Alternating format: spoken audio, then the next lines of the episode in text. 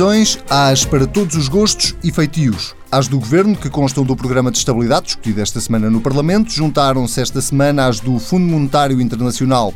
Mais pessimista que o Governo, como é hábito, mas Mário Centeno diz que já está habituado. Foi durante o debate eh, esta semana no Parlamento do Programa de Estabilidade que o Ministro das Finanças admitiu que as previsões têm sempre riscos, mas que 2016, ao contrário do que muitos acharam, correu melhor que o esperado previsões. Quem se atreve a fazê-las em França, que este fim de semana vai a votos, naquela que é a primeira volta das presidenciais? Quem passa à segunda volta? É a pergunta a que ainda ninguém consegue responder. Está no ar o Política Pura esta semana com Pedro Duarte e Jorge Costa. Sejam muito bem-vindos. Vamos começar pelo Programa de Estabilidade e pelo, pelas previsões do Fundo Monetário Internacional. Esta semana foi debatido esse Programa de Estabilidade no Parlamento. Uh, Jorge Costa, o Bloco de Esquerda noutras circunstâncias, com um programa de estabilidade deste género, não teria apresentado um projeto de resolução para ser levado a votos? O Bloco de Esquerda disse tudo o que tem a dizer sobre o plano de estabilidade. Não há nada que tenha, ficado engolido neste debate. Um, e, e julgo que as nossas intervenções foram claríssimas do ponto de vista da distância crítica que o Bloco de Esquerda tem em relação a um texto, a um, a um plano, que é apresentado ao país e que tem como característica principal o facto de fazer uh, previsões uh, em matéria de compromissos, de, de, assumir compromissos em termos de, de, de, de despesa pública, que, cujo sinal, digamos assim, é o de que as insuficiências dos últimos anos no investimento público, na saúde, na educação, todas essas restrições que ainda permanecem, mesmo na presente solução política, o, o, o, sinal que o Governo dá com o plano de estabilidade que apresenta é de que essas dificuldades vão permanecer e, e que não tem um plano para lhes responder. Uh, se olharmos bem para os números de que, que, o, que o Governo veio apresentar, Uh, o que temos é antes de, de o saldo antes do, dos juros, ou seja, a diferença entre a despesa e a receita do Estado uh, antes de, de, de, juros, fazem com que nos, ao longo dos próximos cinco anos existam 19 mil milhões de euros uh, que, não, que, que, poderiam ser gastos a favor deste, de uma política de crescimento, de uma política de desenvolvimento económico e de emprego. Um, e poderiam ser gastos porquê? Porque é aquilo que, que, que, que separa a previsão para o, do crescimento da previsão da despesa em percentagem do, do, do, do PIB. E, portanto, essa despesa que deveria crescer a acompanhar o crescimento da economia, essa despesa que deveria estimular o emprego, apoiar os serviços públicos à medida que o crescimento económico o permitisse, não, acontece, não é isso que acontece nas previsões do Governo. Essa despesa social e esse investimento público ficam aquém do, do ritmo que vai crescer, ou a que se prevê que cresça a economia. Mas se o Bloco tem essa postura tão crítica, uh, deixe-me repetir a pergunta. Porquê é que não apresentou o projeto de resolução, como já fez no passado? Bom, os projetos de resolução são da, da, ordem do discurso. Repare, o CDS apresentou um projeto de resolução e não vem daí, não, não vem daí mal ao mundo, nem mal nem bem. Quer dizer, é, é uma, é, um, é uma declaração política desse ponto de vista. A declaração política fizemos-la claramente e o país ouviu-a. E o Governo também a ouviu muito claramente. Uh, e, e, e sublinhamos nessa declaração uma coisa importante, que é que esta, esta postura do governo em termos de, do bom aluno de Bruxelas, que era uma postura que tinha sido abandonada na mudança de ciclo político, uh, volta de alguma maneira neste documento. o próprio ministro Mário Centeno usa no, no, no texto a expressão de uma política anticíclica, isto é, uma política que visa mesmo conter, arrefecer a economia, conter as, o potencial de crescimento económico, e isso nós pensamos que é, que é errado. E é errado porque porque não aproveita a folga que a, eh, a, eh, a, atual situação política, com a recuperação de rendimentos, o estímulo da procura, efetivamente conseguiu, e os resultados estão aí. O Governo mostra os resultados, mas não assume a estratégia que deu origem aos resultados. e, portanto, era preciso que se aproveitasse a, a, a, oportunidade para, e essa folga que se criou para inverter a estagnação económica do país, um, e, e, ao mesmo tempo não se deveria ter esta postura uh, mais papista que o Papa. Nós olhamos para os outros países e todos têm execuções orçamentais muito menos uh, rigorosas do que a que Portugal apresentou neste ano. Muitos deles têm processos eleitorais. Alguns dos países mais importantes da, da, da União Europeia em termos económicos têm processos eleitorais, vivem situações de instabilidade política ou de indefinição a, toda a União a vive, aliás, e porquê é que o Governo tem que se chegar à frente com este tipo de previsões, uh, digamos, de, de, de, radicais do ponto de vista do seu, da sua adesão às exigências da, da, da Comissão Europeia. Não vejo que haja nenhuma razão para isso e, pelo contrário, havia boas razões para alguma autonomia desse Eu vou fazer uma última tentativa antes de ir ao Pedro Duarte. Se o Bloco não estivesse a apoiar esta solução de governo, provavelmente teria, apoiado, teria apresentado um projeto de resolução. Não, o que eu disse eu mantenho. O, o Bloco uh, disse tudo ao Governo aquilo que achava sobre este PEC, tanto nas reuniões que manteve com, com, com, o Ministro das Finanças, como no próprio debate parlamentar. E essa é uma característica da situação política atual, é que o Parlamento é o local da discussão política e, e portanto, o, o, a solução que hoje temos, que tem um nível de, de, participação muito importante dos partidos à esquerda do Partido Socialista, não perdeu uh, nenhuma transparência do ponto de vista da relação política entre estas forças e das críticas que cada uma faz em função do seu programa. Muito bem, desisto por agora, Pedro Duarte. Uh, o que é que o debate desta semana do Programa de Estabilidade revela? Bom, revela de facto, uma, na minha opinião, uma nova, uh, um novo contexto político, uh, mais, mais claro, digamos assim, do que existia antes. E julgo que, a esse respeito, a, a, as afirmações do, do Jorge Costa são bastante eloquentes para nos explicar isso mesmo e revela uma, uma inversão de estratégia do governo uh, do ponto de vista retórico. Eu não, nem direi sequer da prática, porque a verdade é que, uh, eu julgo que isso tem, tem sido dito de forma repetida ao longo do, pelo menos do último ano, que o governo de facto não inverteu aquilo que era uma política de austeridade que o país estava a viver, eventualmente atenuou-a, mas nem sequer foi num grau superior àquilo que já estava previsto pela anterior maioria para estes anos que, que, que temos vivido. Uh, e aquilo que verificamos nesta altura é de facto um aprofundar, um acelerar de forma uh, quase de facto destravada uh, esta política austeritária. E portanto eu olho para, para este programa que foi apresentado e vejo de facto uma virtude. E vejo talvez três grandes defeitos. A virtude é, reside nesta, neste sentido de responsabilidade de querer agradar as instituições internacionais nomeadamente aos mercados financeiros, às agências de rating, à Comissão Europeia, que são instituições que certamente adoraram ver este documento, não tenho dúvidas. Eu não, não, subscrevo que o país se deva subjugar desta maneira e, portanto, que deva assumir uma política uh, com esse fim uh, último, mas admito que é um passo importante do ponto de vista da credibilidade do país, até para pagarmos menos taxas de juros e para nos protegermos de, de tempestades, digamos assim, que possam surgir. Mas vejo em paralelo três grandes, uh, três grandes vulnerabilidades. Em primeiro lugar, eu diria que é uma falta de visão estratégica de futuro. Este programa, nomeadamente quando é associado ao Programa Nacional de Reformas, deveria ser, em primeira instância, o momento em que o Governo apresentava uma ideia de futuro, uma visão para o país. E nós temos um Programa Nacional de Reformas e não há ninguém que fale de uma única reforma que lá esteja se repararmos, andamos há uns dias, há largos dias, a conversar sobre isto, horas de debate no Parlamento, na comunicação social, etc., e nunca ninguém se referiu a uma única reforma estrutural de fundo para o país.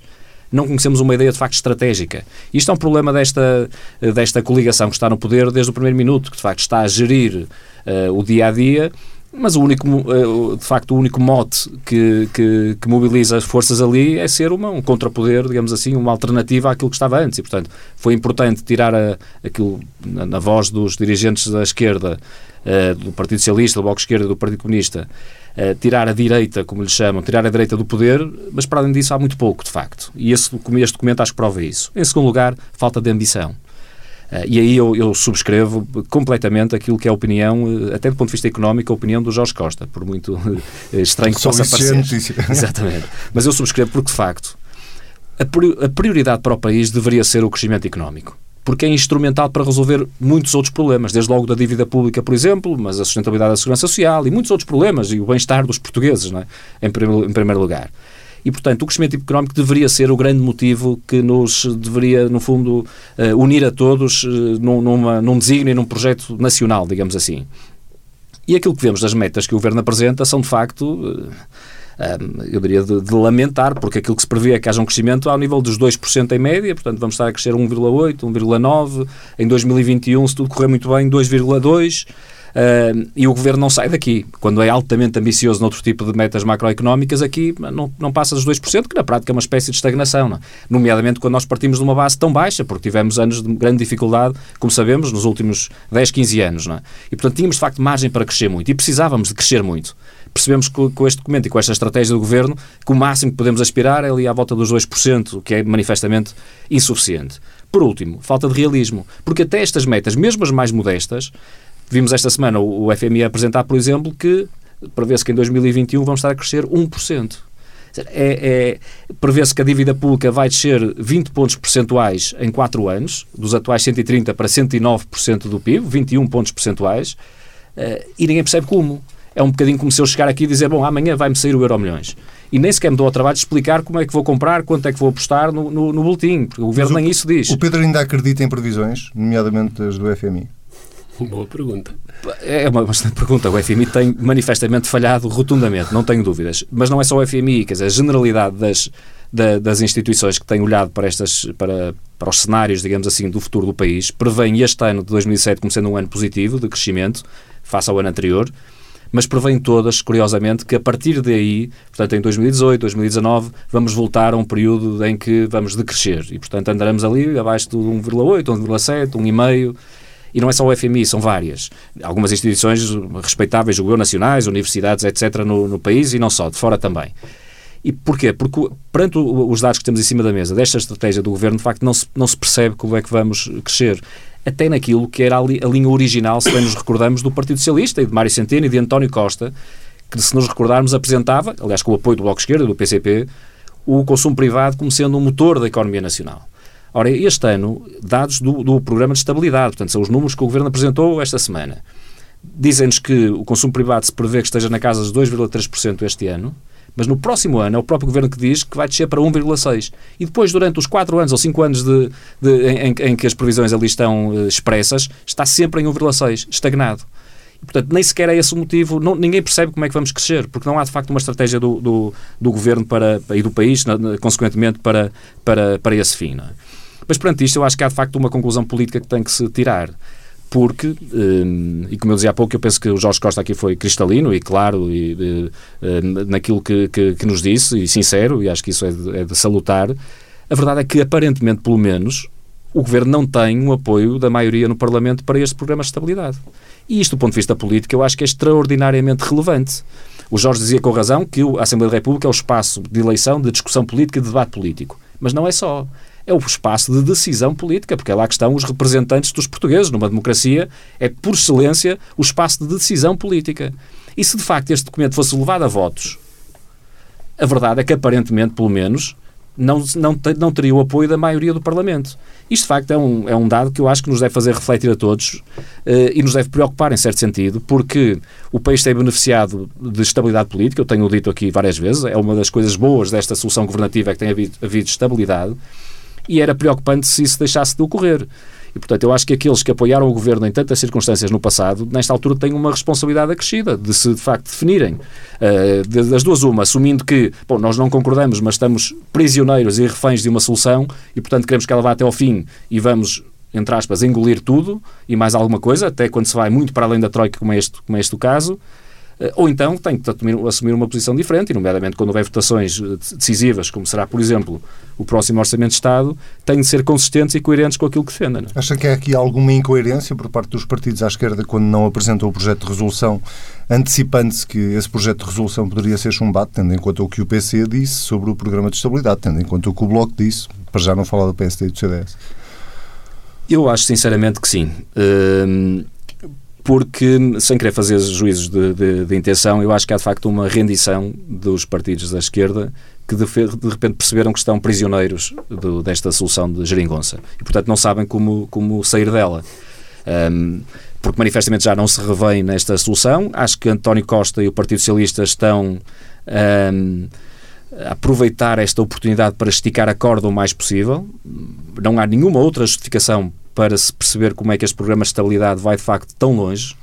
Como eu ontem ouvi alguém dizer e com razão, até do ponto de vista negocial é errado, porque uh, como primeiro projeto, digamos assim, que vai ter que ser levado a Bruxelas, seria mais inteligente levar algo diferente, nem que fosse para depois ceder em algumas coisas, mas o Governo logo à partida vai muito para além daquilo de que algum dia Bruxelas poderia exigir. Não é?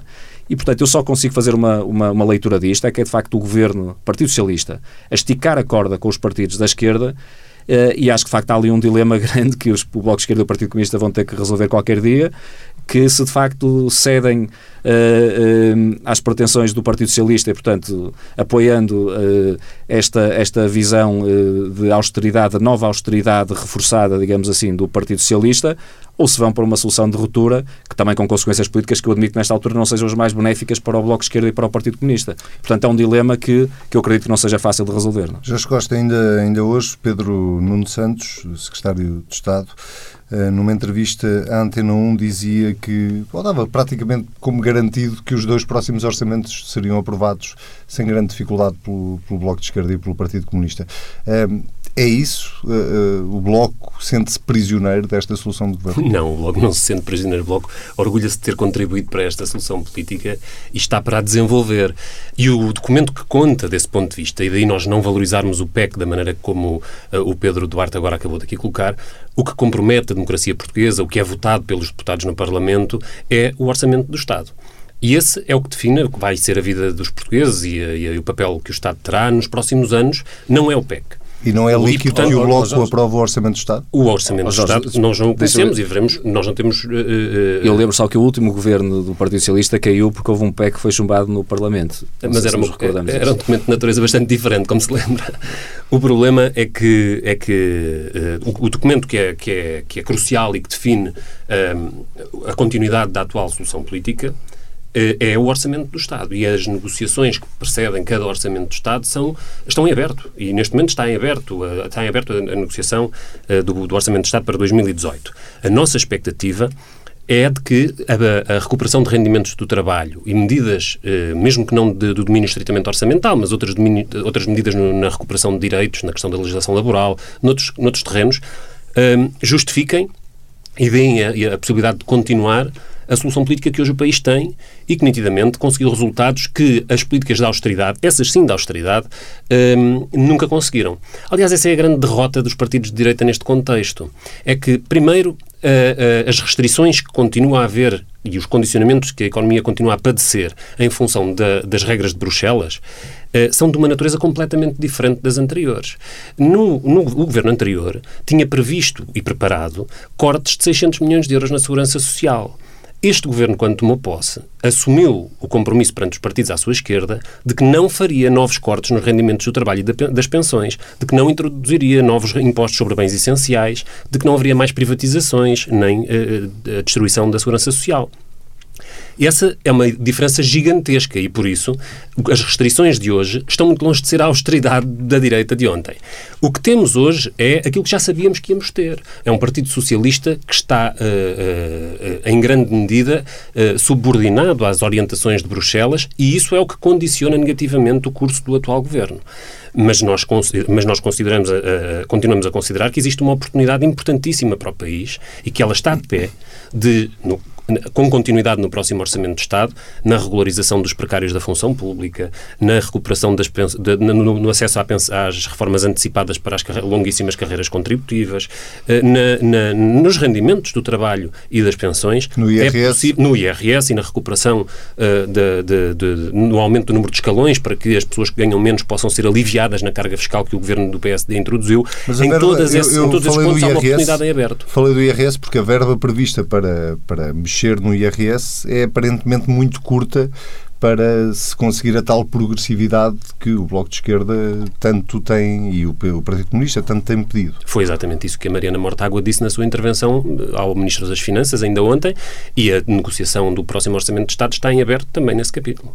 Portanto, tem a expectativa de que essa verba possa aumentar. O Bloco de Esquerda vai fazer tudo para que isso aconteça.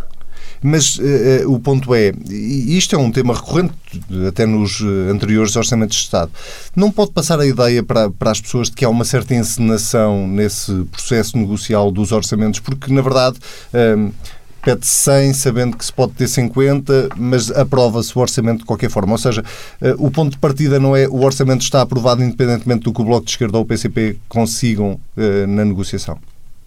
Não, nunca foi. Uh, não foi assim para os, acordos, para os acordos iniciais, não foi assim para os orçamentos iniciais, nós sabemos para que não foi, dos orçamentos de Estado subsequentes, onde se introduziram medidas que não estavam nos, nos, acordos iniciais. É preciso ver isso. Se o Bloco de Esquerda estivesse prisioneiro de alguma coisa, não tinha conseguido mais nada ao longo destes últimos dois anos, a não ser aquilo que já estava fixado nos acordos iniciais, e não foi isso que aconteceu.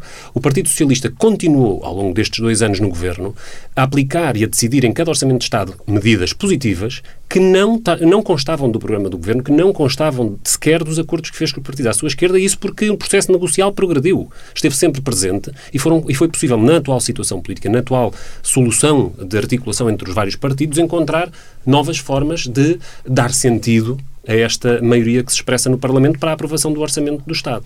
E essa é a grande diferença da atual situação política em relação à anterior. É que ela é uh, muito compreensível pelas pessoas na sua natureza. Toda a gente percebe porque é que os partidos à esquerda continuam a dar apoio a este governo, mesmo conscientes, e como estavam conscientes já no início, uh, de todo este processo e já durante, antes das eleições estavam conscientes de, de, destes compromissos do Partido Socialista com a burocracia de Bruxelas. Nós já sabíamos que isto era assim.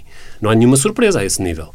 O que as pessoas sabem hoje é que e assistem hoje, conhecem, uh, estão informadas porque isso é patente no Parlamento, é qual é o método e qual é o processo pelo qual se criam as condições de, para que os partidos à esquerda reconheçam ganhos de causa para os trabalhadores, para as para pessoas mais vulneráveis, para os pensionistas, que, que, que, justifiquem a continuidade do atual governo e a, aprovação dos orçamentos do Estado. As contas de Mário Centeno, eh, que são apresentadas nesta, Mário Centeno, do governo, neste programa de estabilidade, são realistas uh, ou são irrealistas? O, Anselmo estava ainda agora a falar de encenação e quando nós olhamos para previsões que nos dizem que teremos durante 15 anos consecutivos saldos primários, isto é, a diferença entre a despesa e a receita antes do pagamento dos juros da dívida, de saldos primários de 5%, eh, quando nos dizem que em 2021 eh, vai sobrar, depois de pagas todas as despesas do Estado e consideradas as receitas, vão sobrar 11 mil milhões de euros e que desses 11 mil milhões nós vamos pagar quase tudo em dívida e depois ainda arrecadamos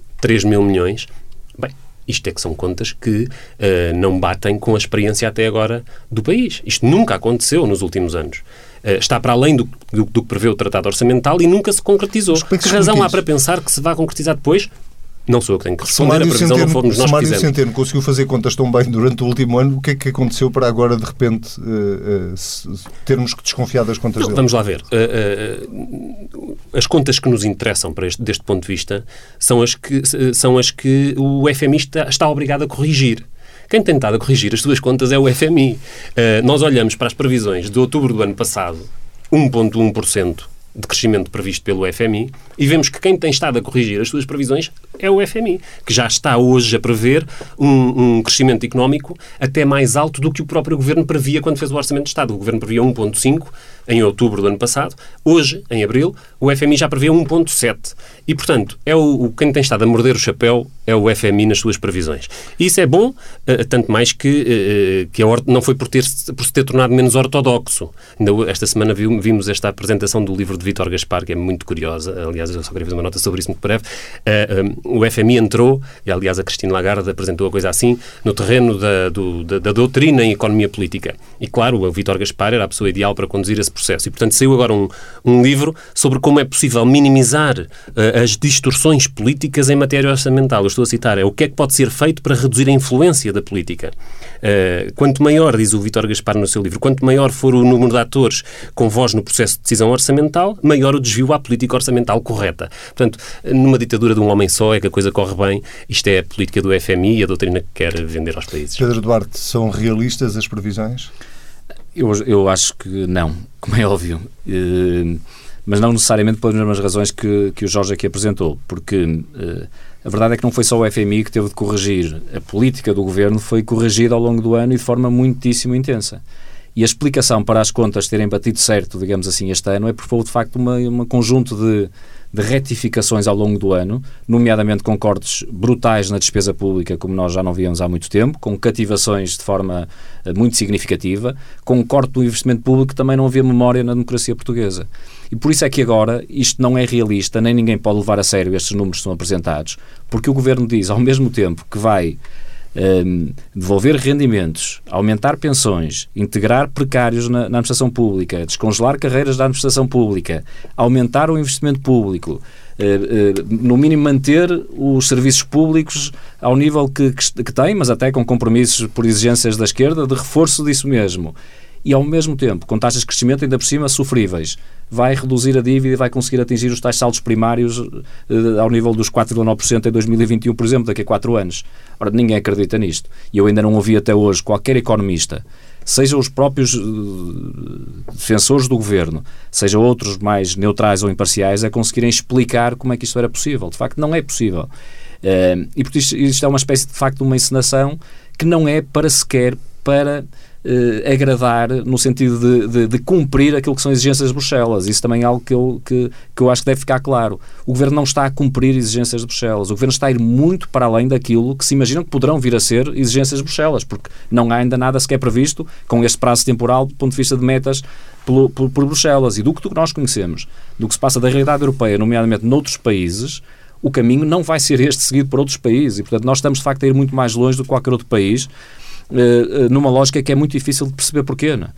É? Agora, eu acho que quando passarmos à execução e à aplicação, se o Governo de facto cumprisse aquilo que disse, ou aquilo que diz, eh, eu acho que teríamos um problema brutal, evidentemente, de, de, de, de confronto e de choque com a realidade. Infelizmente, à, à, moda desta, desta geringonça, eu acho que isto vai ser gerido no dia a dia e mês após mês o governo vai retificando e alterando a sua posição. E foi isto que se passou este ano. Evidentemente que o VFMI tem algumas responsabilidades, até porque não conseguiu prever o contexto externo favorável que tem ajudado a que no país as contas estejam melhores, e temos que o reconhecer, isso também tem acontecido. Há um contexto exterior que, que nos tem ajudado, tem ajudado a economia nacional, e o FMI também não conseguiu prever isso, também acho que aqui não tem, aliás, não é só aqui, é um pouco, se olharmos para, para os dados da economia global ao longo dos últimos hum, pelo menos desde que começou a crise financeira, o FMI tem falhado sempre rotundamente. Não? Uh, e aqui voltou também a falhar em Portugal. Mas eu acho que eles em Portugal têm boas justificações para explicar porque é que falharam. Porque o governo de facto não cumpriu aquilo que disse que ia fazer, uh, uh, mas fez algo muito diferente e, portanto, é natural quando isso muda que também as conclusões depois se venham a ser outras, não é? Muito bem, vamos avançar para, para o outro tema que marca, sobretudo a nível europeu, o próximo fim de semana, as eleições em França. Le Pen, Fillon, Macron, Mélenchon quem é que vai à segunda volta? E vou começar pelo Pedro Duarte, está aqui um bocadinho desequilibrado nos tempos. Uh, não lhe vou pedir para fazer de FMI e fazer previsões, mas uh, se tivesse que apostar, em quem é que apostava destes quatro nomes que, que qualquer um deles pode ir à segunda volta? a situação de facto ainda está indefinida. Eu não tenho uma bola de cristal. Eh, tenho os meus, tenho o meu desejo, apesar de não ser francês e não ter uh, voto na matéria, digamos assim.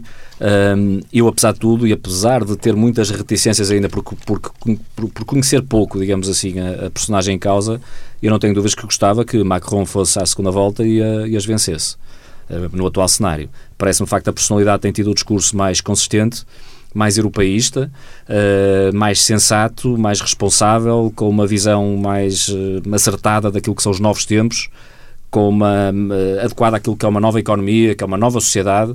E, portanto, do ponto de vista, como digo, retórico e do programa em si, é aquele em que eu claramente me revejo. Acho que há um cenário que é relativamente assustador, que é podermos ter uma circunstância em que, eh, numa segunda volta, eh, tivéssemos Le Pen de um lado e tivéssemos Mélenchon, um candidato comunista, chamemos-lhe assim, do outro lado comunista barra populista do, do, do, do, outro lado. Porque aí, de facto, a escolha seria sempre muito difícil entre dois radicais uh, que pensam coisas diferentes, mas que ao fim do dia são igualmente perigosos, na minha opinião, pela sua falta de, de, de, bem, é até difícil de qualificar, acho que está um bocadinho longe de tudo aquilo em que eu acredito eh, quando olho para uma sociedade ou quando olho para um país e para a política em particular. E isso, apesar de tudo, é um cenário que nós não podemos, não é o mais provável, julgo eu, pelo que conhecemos das sondagens, mas é um cenário que não podemos pôr de, pôr de lado. Não, o chão por... está com, com 19% de, de intenções de voto neste é, Exatamente, mas não, não é muito longe, não é? Eu julgo que, que, que Macron estará no está 20, tudo em aberto. Exatamente, Sim, tudo em aberto. Rigorosamente tudo em aberto. É, e, e, nós temos visto, aliás, com vários exemplos em vários países de que uh, as sondagens não têm sido muito reveladoras e, portanto, há umas a maiorias. A começar em Portugal e os Estados Unidos e em tantos outros casos uh, que temos visto nos últimos, nos últimos tempos. E o referendo do, do Brexit, por exemplo. E eu acho é que isso parece-me importante realçar porque pode ser uma lição para todos nós que são candidatos antissistema que estão essencialmente a ter mais força. Incluindo Macron, que faz um discurso que, apesar de tudo, eu acho que é moderado e é do centro, digamos assim, mas o seu percurso, se repararmos, é alguém que saiu da vida dos partidos, saiu teve uma passagem relativamente efêmera para um governo, mas saiu em ruptura, demitindo-se desse mesmo governo, portanto, colocando-se um bocadinho à margem do sistema habitual. Uh, e é por isso, se calhar, que aparece bem colocado nas sondagens, porque aquilo que são os partidos tradicionais, nomeadamente os dois grandes partidos tradicionais franceses, estão de facto numa situação muito difícil. O Partido Socialista praticamente desaparecido e até o Partido da, da, da Direita e Centro-Direita está a enfrentar dificuldades que se calhar não se imaginava há pouco tempo atrás.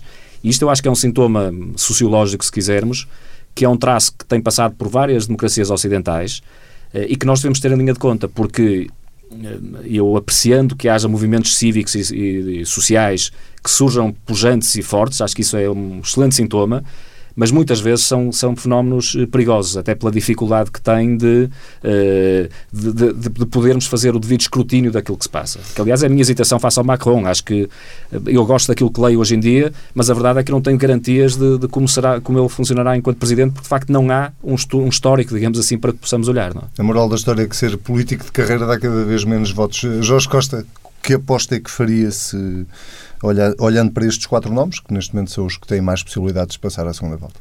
Bem, apostar é difícil. Eu o que penso é que estas eleições são talvez a demonstração mais eloquente do estado a que uh, o centro político, foi, o estado em que o centro político foi deixado pelo projeto europeu. Uh, e a França é o retrato mais eloquente disso. Uh, o, projeto da austeridade, da demolição dos serviços públicos, uh, esta ideia de que não se podem fazer escolhas económicas, de que já vem tudo de fábrica, não é? Um bocadinho na, loja, na linha do, do livro do Vitor Gaspar e do FMI, a ideia de quanto menos falarem, melhor corre a economia, provou-se tudo ao contrário. Quando mandou os bancos, quando mandou a finança, quando mandou a burocracia europeia, o que aconteceu foi o empobrecimento generalizado e isso é que levou o centro político ao colapso. E hoje olhamos para a França e isso está à vista. Portanto, ainda há poucos meses nos diziam que o, o Juppé, que era o outro nome da direita gaulista, que chegaria num cavalo branco, afastaria Le Pen, tudo estaria normal, quartel-general em Abrantes, como sempre, e o que aconteceu não foi nada disso. O que aconteceu foi que o Partido Socialista foi varrido do mapa eleitoral, e mesmo depois de ter escolhido um candidato, ele também um outsider, é bom dizer, sim, sim. um outsider em relação ao, aos aparatos do Partido Socialista que tem estado dentro da, dentro da presidência Hollande, um, mas mesmo sendo um outsider, ele já não conseguiu afirmar o campo próprio do Partido Socialista.